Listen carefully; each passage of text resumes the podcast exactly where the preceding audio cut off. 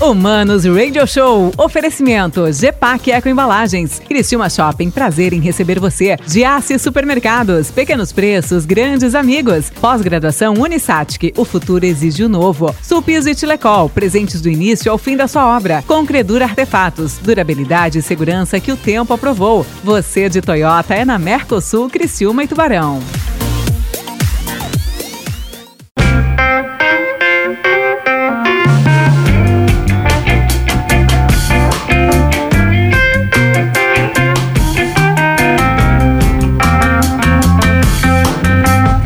Hello, manos. Mano Dal Ponte que vos fala.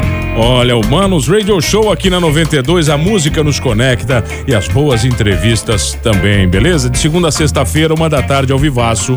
E nos finais de semana, você curte o Manos Radio Show às 18 horas. Popular 6 da tarde, das 6 às 8, das 18 às 20 horas, beleza? E você é sempre meu convidado. E olha, falando em convidado, meu convidado de hoje é pica, hein? É pica. Ele manda na bagaça, então, ó, tem que andar pianinho. Ele chegou aqui, chegou a ficar silêncio aqui na rádio, tinha uns papos estranhos, acabou com tudo.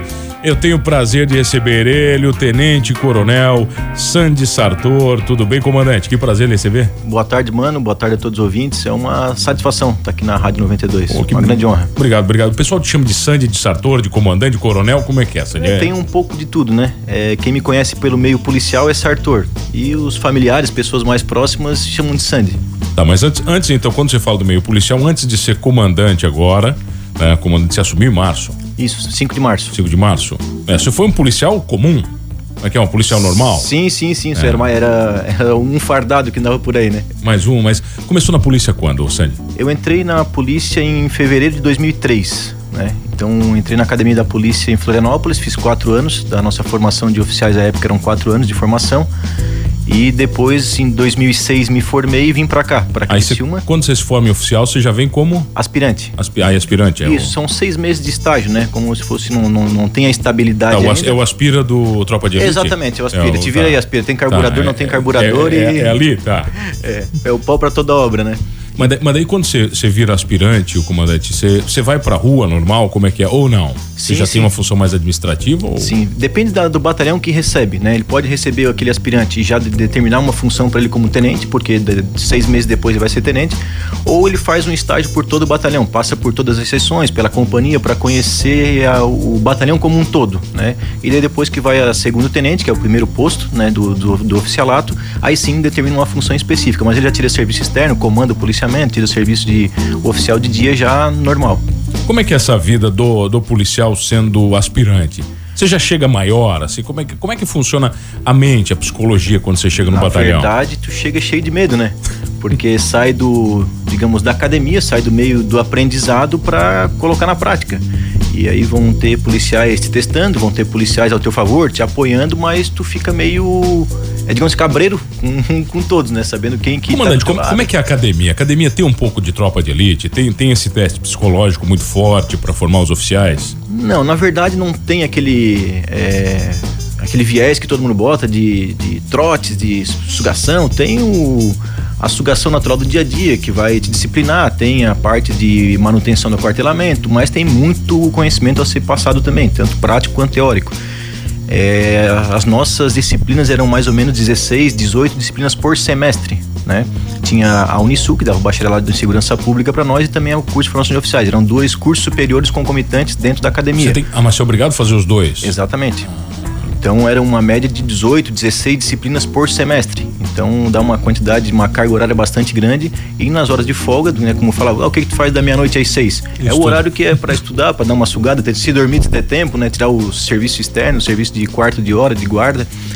E, mas é repassado muito conhecimento também. A gente busca sempre é, não, vincular ao que vai ser usado. Né? Então, assim, não, isso aqui vai ser útil para tua carreira, então é, não é essa, essa característica que você fala, por exemplo, da academia, né? A gente vê, por exemplo, policiais hoje com níveis diferentes de policiais de 10 anos atrás e de 20 anos atrás. Né? Níveis intelectuais, é, policiais que têm que estudar muito mais. Isso tudo qualificou mais a polícia? Ah, com certeza. Antes era, como falavam os antigos, era pego a laço, né? Então. Era quem queria. A quarta série forte, quer, Vambora. vem cá, tem, tu é fortinho, pega aqui um, um cacetete, tu vai ser polícia, né? Isso num tempo atrás.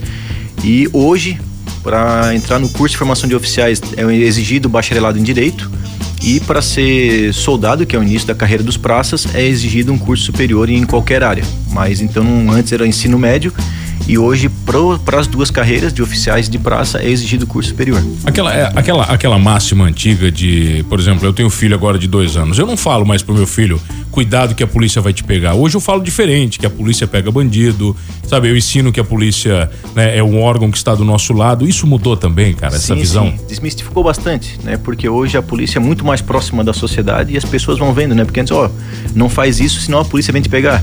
E daí o pai começou a entender que daqui a pouco, se meu filho se perder, a única pessoa que ele não vai procurar é a polícia, porque a polícia vem me pegar.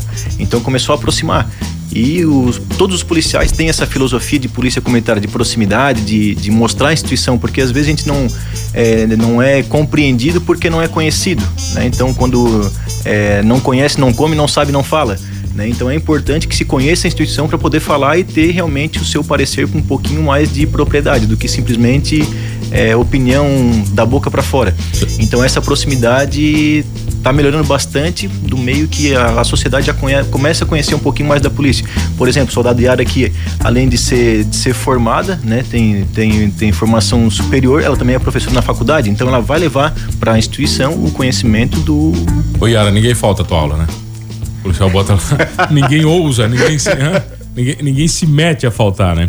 Mas, ô Sartor, uh, eu, eu tenho uma visão muito particular sobre isso, assim, e às vezes a gente se pega conversando com amigos, né, sobre papel da polícia, né, quando você vê uma blitz, quando você vê um carro da polícia numa esquina, né, e, e existe, acho que, muita deturbação é, sobre esses conceitos na sociedade de que alguns não querem ver a polícia ali.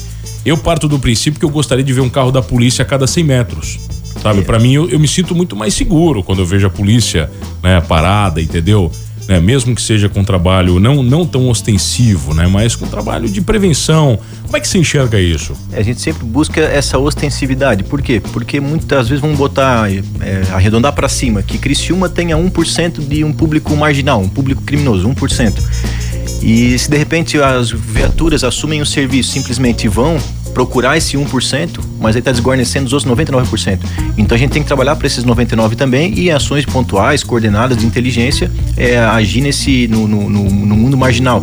Mas para dar essa ostensividade, dar essa segurança para que o humano possa vir trabalhar, para que possa ir num restaurante, para que possa estudar o filho, é, possa pegar um ônibus, fazer todas as atividades para se sentir seguro, né? Ah, eu vou é, embora a pé, de noite, 10 da noite. Não, me sinto tranquilo porque vejo uma viatura ou passa essa sensação de segurança, né? Agora, a segurança é uma sensação, né, comandante? Sim. Né, quer dizer, é, é, eu entendo, é, eu entendo um local como seguro quando eu, quando eu é, digo que ele é seguro para mim, né? Porque necessariamente seguro ou não é uma, é uma condição muito específica, né? É, exatamente. Daí a gente começa a fazer às vezes uma reflexão, né? É, se for por números, por exemplo, Criciúma é padrão europeu. E tem gente que fala assim, não, mas Criciúma é violento. Tá, tu acha que Criciúma é violento? Tá, o, o teu bairro é violento? É, um pouco. A tua rua? Não, nada. Então, se a tua rua não é, não é, não é violenta, não é problemática, então se perguntar para isso para as pessoas, não, meu bairro é tranquilo também. Então, quer dizer, cada um tem uma sensação do macro, porque por vezes não tem essa sensação de segurança que a gente tenta passar.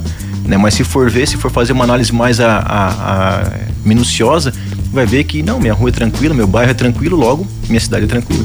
Comandante, é, a sua função né, no, no comando geral é muito mais como um bom ouvidor o comandante ele tem que ser um pouco psicólogo, ele tem que entender a corporação, né, como um todo e como seres individuais. É uma situação bastante complexa, né, porque tem que fazer a gestão para as coisas andarem, tem que ver acompanhar o serviço operacional para ver se realmente o que foi planejado está sendo executado e tem que ter esse olho no olho do policial, ver qual é a dificuldade, porque é difícil falar que separa ah, é, o policial de dentro para casa, é, em casa ele não é mais policial, ele é só um, um cidadão. Existe, né? Não, é no quartel não. Então, assim, ó, se não tá bem em casa, se daqui a pouco tá no processo de separação, problema financeiro, é, guarda de filho, é, dentre outros diversos problemas, depressão, psicológico. Então a gente tem que acompanhar e realmente é feito isso. Inclusive na semana passada eu tive na casa de um policial para conversar um pouco com ele, que não estava se sentindo muito bem, para tentar motivar, ver o que está acontecendo. A gente tem um serviço de psicologia, tem um serviço médico na Polícia Militar também que acompanha. Então tem que ser um pouco de, na verdade, um pai, né? Um pai que, que vai tentar dar o caminho, mas o que a gente sempre busca é esse caminho de mão dupla, né? Essa via de mão dupla, de lealdade, honestidade, de olho no olho, então tem de um lado, tem do outro e construir as coisas juntas, né? Do meu, meu a minha linha de ação, o que eu penso e tem que ter o feedback do policial dizer, não, esse aqui não tem como executar, é difícil, de repente vamos por aqui, tá? Aí o caminho, é, as ideias são multivetoriais, a decisão no, no, fim é minha, mas a gente tem que estar tá todo mundo junto, porque daqui a pouco eu digo para ir para direita, o policial entende que é para ir para esquerda, não, vamos conversar.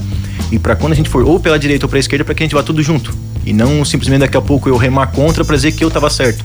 Então tem que fazer essa construção e envolve muito essa, essa psicologia, às vezes tem que botar no, no divã ali para conversar um pouco. Tem que dar uma mijadinha de vez em quando, né? Tem, tem tudo um pouquinho, né? É o pai, né? É, tem que o ser pai aquela, não é só né? amor, né? Ô comandante, agora, ah, partindo do princípio que somos todos humanos, né? Todos erramos. Sim. E os policiais também, né? Muitas vezes vivem sob pressão, né? Cometem erros, alguns excessos. A mídia às vezes transforma isso num pandemônio, Sim. né? Como é que se enxerga tudo isso? Como é que o, o, essa conduta, nós conversávamos sobre né, a conduta da farda, a conduta, né, da do cargo que, que não só você como comandante, mas como cada policial ocupa. Como é que se enxerga isso? É, o, do modelo, né? O policial ele já é muito mais cobrado como um cidadão, né? Então, está até sem farda. Ah, deu um problema no prédio, vai chamar quem? O policial. Ah, mas eu tô em casa, tô de folga, chama, liga pro 190. Não, é o policial do prédio, Já então tá é o né, xerifão. vem. Então ele já tem essa pressão, ou seja, a conduta dele já pode, não pode ser mais igual dos demais, porque ele é policial.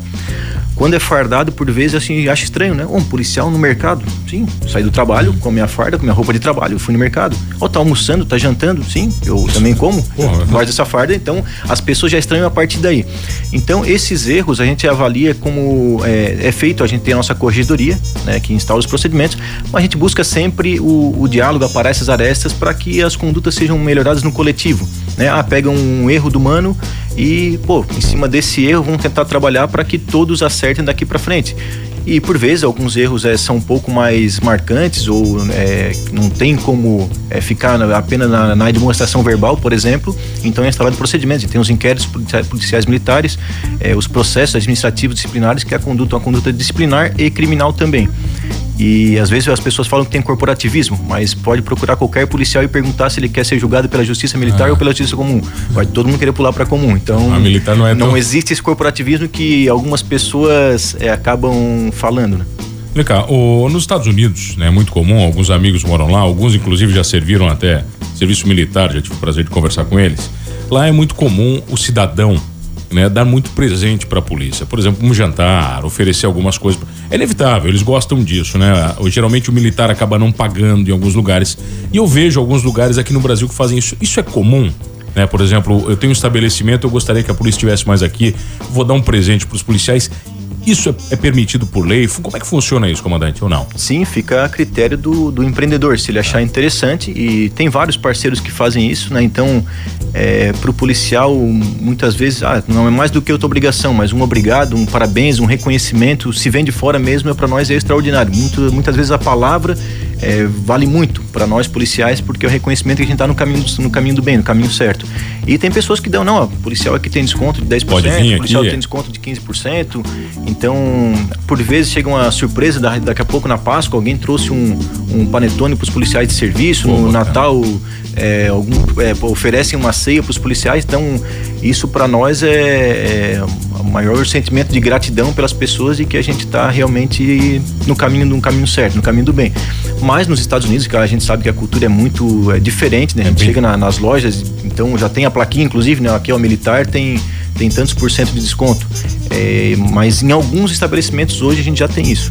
Não, tem, tem um amigo meu que ele serviu no, no, é, como Marine lá nos Estados Unidos. Ele conta que é, em alguns locais, cara, quando ele estava fardado, olha, ah, eles paravam, sabe? Os americanos paravam e chegavam a se brigar pra chamar pra dentro pra presenteá-lo com jantares. E, e olha, o negócio, ele falou que era um negócio que às vezes, até por vezes, era quase que constrangedor. É, isso é fantástico, né? É nada mais do que o reconhecimento pelo, pelo que ele fez pela pátria, né? Então é um reconhecimento de todos que ele tá lá por mim, né? E às vezes as pessoas não percebem isso, que eu saio todo policial sai de dia, né, de noite das suas casas para defender, digamos, estranhos, né? A população, ah, mas é o teu trabalho.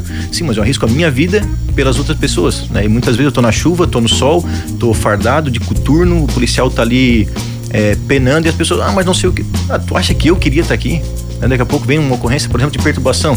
bom, mas não tem mais o que fazer, assim, eu, eu nunca queria estar aqui. Se tivesse resolvido antes, eu não queria estar aqui. Então a gente sai para defender pessoas que a gente não sabe quem e muitas vezes a gente não tem esse reconhecimento.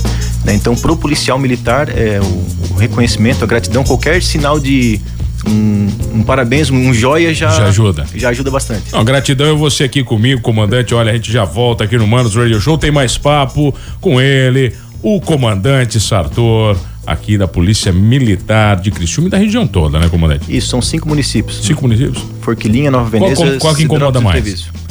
Acaba sendo Criciúma por ser maior. Pelo tamanho só. Mas na verdade cada um tem seus problemas, né? Tá de bom. acordo com o tamanho. Vamos falar disso na volta, comandante. A gente já volta aqui no Manos Radio Show.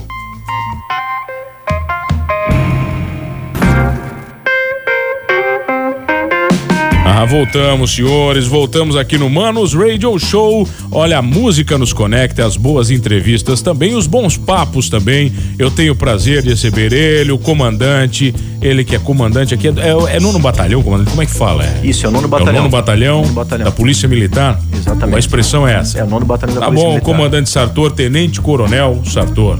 Isso. É isso. Daí, daí pra cima vai pra onde agora, comandante? Coronel. Coronel. É o último posto do- dos oficiais é o coronel. E depois? Aí. Depois acabou. Aí não tem mal. Depois Mas, é pantufa. mas, mas coronel trabalha ainda ou não? É, é Trabalha, só, trabalha. É só, só fica mandando. Sempre fala quanto maior o posto, maior a responsabilidade, né? Então, Mas você sai pra rua ainda de ocorrência ou não, Sartor? Como é que funciona isso? Você pode escolher, vou com nessa pra ver ou, Sim, ou acaba sim. não indo? é, não, não vai atendimento de ocorrência direto, assim, né? Porque até porque tem as, as radiopatrulhas que fazem esse atendimento, as guarnições do dia a dia. Mas nada impede o que acontece via de regra é, por vezes, acompanhar o atendimento de uma ocorrência, acompanhar uma operação, acompanhar uma barreira, é, fazer uma preleção para os policiais, acompanhar um policiamento diferenciado, vai acompanhar um. Hoje não tanto porque está sem torcida, mas acompanhar um policiamento do futebol, é, acompanhar uma revista no presídio. Então, esse tipo de operação pontual que, via de regra, o comandante acaba indo. Qual é a operação mais tensa pro policial, Sartor? Mais tenso, na verdade, são todas as ocorrências do dia a dia, né? Porque por vezes vou. E já aconteceu isso, o o marido batendo na mulher. E chega ali a hora que o policial vai prender o marido, a mulher se volta contra o policial, mesmo sendo que ela que ligou. Meu Deus. Porque é o meu marido, meu amor. Então, Ah, toda cara. ocorrência é uma atenção pelo efeito surpresa. É, a gente tem o que acontece: o solicitante liga e passa uma situação superficial. Por isso, por vezes, a pessoa, ah, mas ficou perguntando que roupa que era, se tinha faca, se tinha arma. Justamente para o policial tentar é, premeditar um pouco, pelo menos, o que vai se deparar. Então, toda ocorrência é uma surpresa, toda ocorrência é uma atenção, porque não sabe o que vai encontrar, não sabe o que ânimo que tá a pessoa, a força da pessoa, se tem conhecimento de luta, por exemplo. Então, é, toda ocorrência é uma, é uma atenção para o policial. Ô, Sartor, não, não, não daria pra polícia usar uns dardos tranquilizantes, assim, que eles usam em animais de. Um sossega-leão, né? Um sossega-leão. É, daquele dá um dardinho no cara, o cara, num minuto já caiu ali tranquilo, já recolhe. O que a gente Ah. tem são armas de energia conduzida, né? Tá, mas é aquela de choque. As De exatamente. choque, aquela que você vai bonito é, é isso. o choque, mas ele causa incapacitação neuromuscular. Ele não é pela dor, ele é incapacitação. A pessoa não perde consciência, é, não é uma cooperação pela dor, é porque ela causa uma incapacitação neuromuscular na pessoa. E daí dá uma janela de oportunidade para o cidadão colaborar ou consegue dar mais uma, uma carga, digamos assim, de 5 segundos até consiga algemar ou que ele seja se torne cooperativo, né? Então é, é uma ferramenta no uso escalonado da força. É bonito isso, eu gostei dessa expressão, para que ele se torne cooperativo, é isso? É, para que ele atenda o- a determinação, o pedido policial. Mas a- é- essa, essa, quando a gente fala de ocorrência, a gente estava comentando antes, né? Que agora eu imagino que as, as ocorrências continuam as normais, você estava falando, porém, outros tipos de ocorrência acabaram se amplificando com as pessoas em casa. Sim, sim. é, as ocorrências policiais não, não pararam, como, como se fala, o crime não entrou em quarentena, né? Então continua acontecendo todos os tipos de ocorrência, o furto, o roubo, é, a violência doméstica, a lesão corporal, a via de fato, a perturbação do trabalho e também agora as ocorrências, as situações de aglomeração ou de perturbação por conta de pessoas sem máscara. Então, um comerciante hoje que está sem máscara, a pessoa vai lá ligar para dizer que o comerciante está sem máscara. Então isso vira uma ocorrência policial. Mas Deus, como, como é que a polícia fica no meio disso, entendeu, Sartor? Porque muitas vezes a gente vê agora, né, nacionalmente, né, policiais se revoltando contra o sistema, né? Como fala, a mídia acaba criando um universo absurdo. Mas o que, que o policial pensa nesse momento? Que você tem uma lei que veio de cima, quer dizer, uma orientação. E, aí o policial fica no meio de um. que ele é um cidadão também. Sim, sim, ele é um cidadão e, daquela, e a esposa dele tem um comércio, o, o- pai tem um restaurante, então todo mundo sente na pele o que está acontecendo, né? Principal- principalmente essa situação de restrições. É, mas as a- a- nossas premissas são sempre de orientação. Né? Porque está lidando com um cidadão de bem que por vezes até desconhece o, o, que é proibido, o que é permitido com a mudança de decreto, por vezes portaria da Secretaria do Estado da Saúde. Então a gente prima pelo, pela orientação, né? Realmente orienta, vai atender a ocorrência. Claro que essa ocorrência cai numa, numa lista de prioridades da Central Regional de Emergência, então é, usando novamente o exemplo do, da violência doméstica, antes de eu ir lá e ver um fiscalizar um estabelecimento com aglomeração ou um cidadão sem máscara, eu vou lá para ver a mulher que está apanhando o marido, né? Então a gente entra nessa lista de prioridades. Eu liguei, a viatura não veio ainda. Não veio ainda porque eu tô com Bom. 40, 50 ocorrências aqui na lista de espera e cada uma com a sua prioridade. Mas a gente prima sempre pela orientação. Tanto que as nossas fiscalizações ali, pouco, muito pouco, resulta em termos circunstanciado, interdição, notificação, por conta de que a gente tenta ali auxiliar a sanar aquele problema, inclusive, né? Ô, certo, quando chega nesse nível de ter que é, bloquear um estabelecimento é porque se tentou de tudo, mais ou menos. É, é porque a gente sempre escuta só um lado da história, né? Às vezes a gente escuta que a polícia chegou aqui, já foi fechando tudo, não é bem assim, né? Não, é bem, bem, bem diferente, na verdade, né? Sempre tem esse, esse, essas orientações, é, a hora que a orientação não funciona, a gente faz o quê? Orienta de novo e depois orienta mais uma vez, ah, notifica, notifica para informar, tá, tá errado e depois lá na frente, se precisar, após toda essa orientação, não acaba realmente não, não cumprindo, não acatando, já tendo conhecimento de que está errado, aí sim é feito a informação, a vigilância para que faça a, a, interdição ou adote as medidas que Como entender. é que é o Sartor como comandante? Você parece ser um cara muito tranquilo, você é assim? no dia a dia? É, eu, Você é um cara que escuta muito? Eu busco sempre essa tranquilidade, né? Até para poder passar é, para os policiais. Sim, tranquilo, é.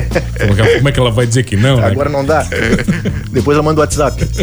O, eu busco sempre essa serenidade porque para mostrar que está tranquilo e que a situação está sob controle, até para poder é, decidir e solucionar, é, ser um facilitador para os policiais.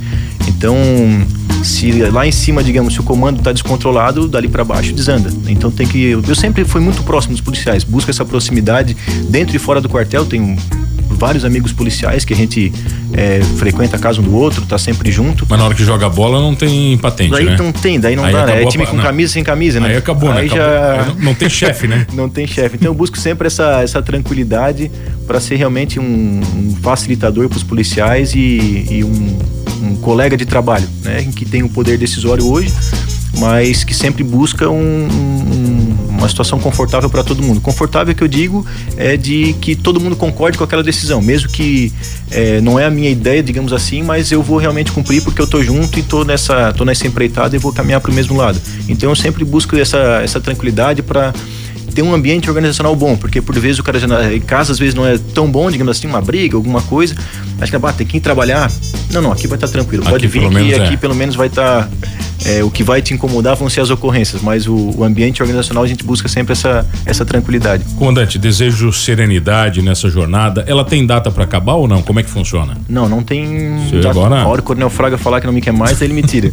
ah, mas você mas pode ficar quanto tempo na função? Não existe regra para isso. A gente busca ficar média de dois, três, mas talvez no máximo quatro anos, porque é o tempo que consegue ainda, digamos, contribuir com alguma coisa, porque a pessoa depois acaba não vendo a teia de aranha no canto da sala, é que a gente fala, então faz parte do habitat, faz parte do ambiente, então não consegue mais é, mudar, né? Aí ele vai para outro lugar, lá ele consegue mudar. Oxigenação. É né? Exatamente, perfeito. Ter, né? Então é, sempre tem essa rotatividade, né? De dois a quatro anos mais ou menos, até porque se for menos do que isso também não consegue, é, o técnico não consegue colocar o, o ritmo de jogo dele. Então é mais ou menos essa, essa rotatividade que a gente tem. Comandante, obrigado pela presença, sucesso, né? E que as ocorrências sejam brandas, né? Que o trabalho da polícia seja sempre muito bem feito. Os microfones da 92 estão abertos para a polícia, né? Isso eu canso de dizer aqui, aqui nesta rádio somos pela polícia. Isso não é porque o senhor está aqui na minha frente, né? A Yara sabe, eu já falei tantas vezes isso aqui, né? A 92 é pelo cidadão de bem, é pela polícia é pelas coisas certas. Obrigado pela presença. Obrigado, mano. Obrigado pela oportunidade. É sempre uma grande satisfação a gente poder falar um pouquinho do trabalho da polícia, até para desmistificar e tirar algumas dúvidas que as pessoas têm. Então a gente agradece a oportunidade, a Rádio 92, que realmente é muito parceira da Polícia Militar e a gente está aqui de portas abertas sempre. O nono batalhão, o Tenente Coronel Sartor, todos os policiais estão à disposição para servir e proteger. Vamos acabar abraço. com um abraço para você aqui, ó. Tem um abraço aqui do Dego. O Silvio César tá mandando um abraço. Vamos soltar aqui pro comandante. Fala, mano, tudo certo? Manda um abraço pro Sandy aí, meu amigão, amigo nossas famílias, são amigos há muitos anos. É, inclusive, dia 20 agora, estamos ficando mais velhos, eu e ele mesmo dia. Um abraço do Dego e da família toda para ele aí. Nós temos muito orgulho dele. O trabalho dele é excepcional, é show de bola. Olha, bom demais, comandante. Obrigado pela presença. Obrigado a você que está comigo todas as tardes. Olha, não esqueça de uma coisa: aqui na 92 somos todos, pela polícia, sim, somos todos humanos.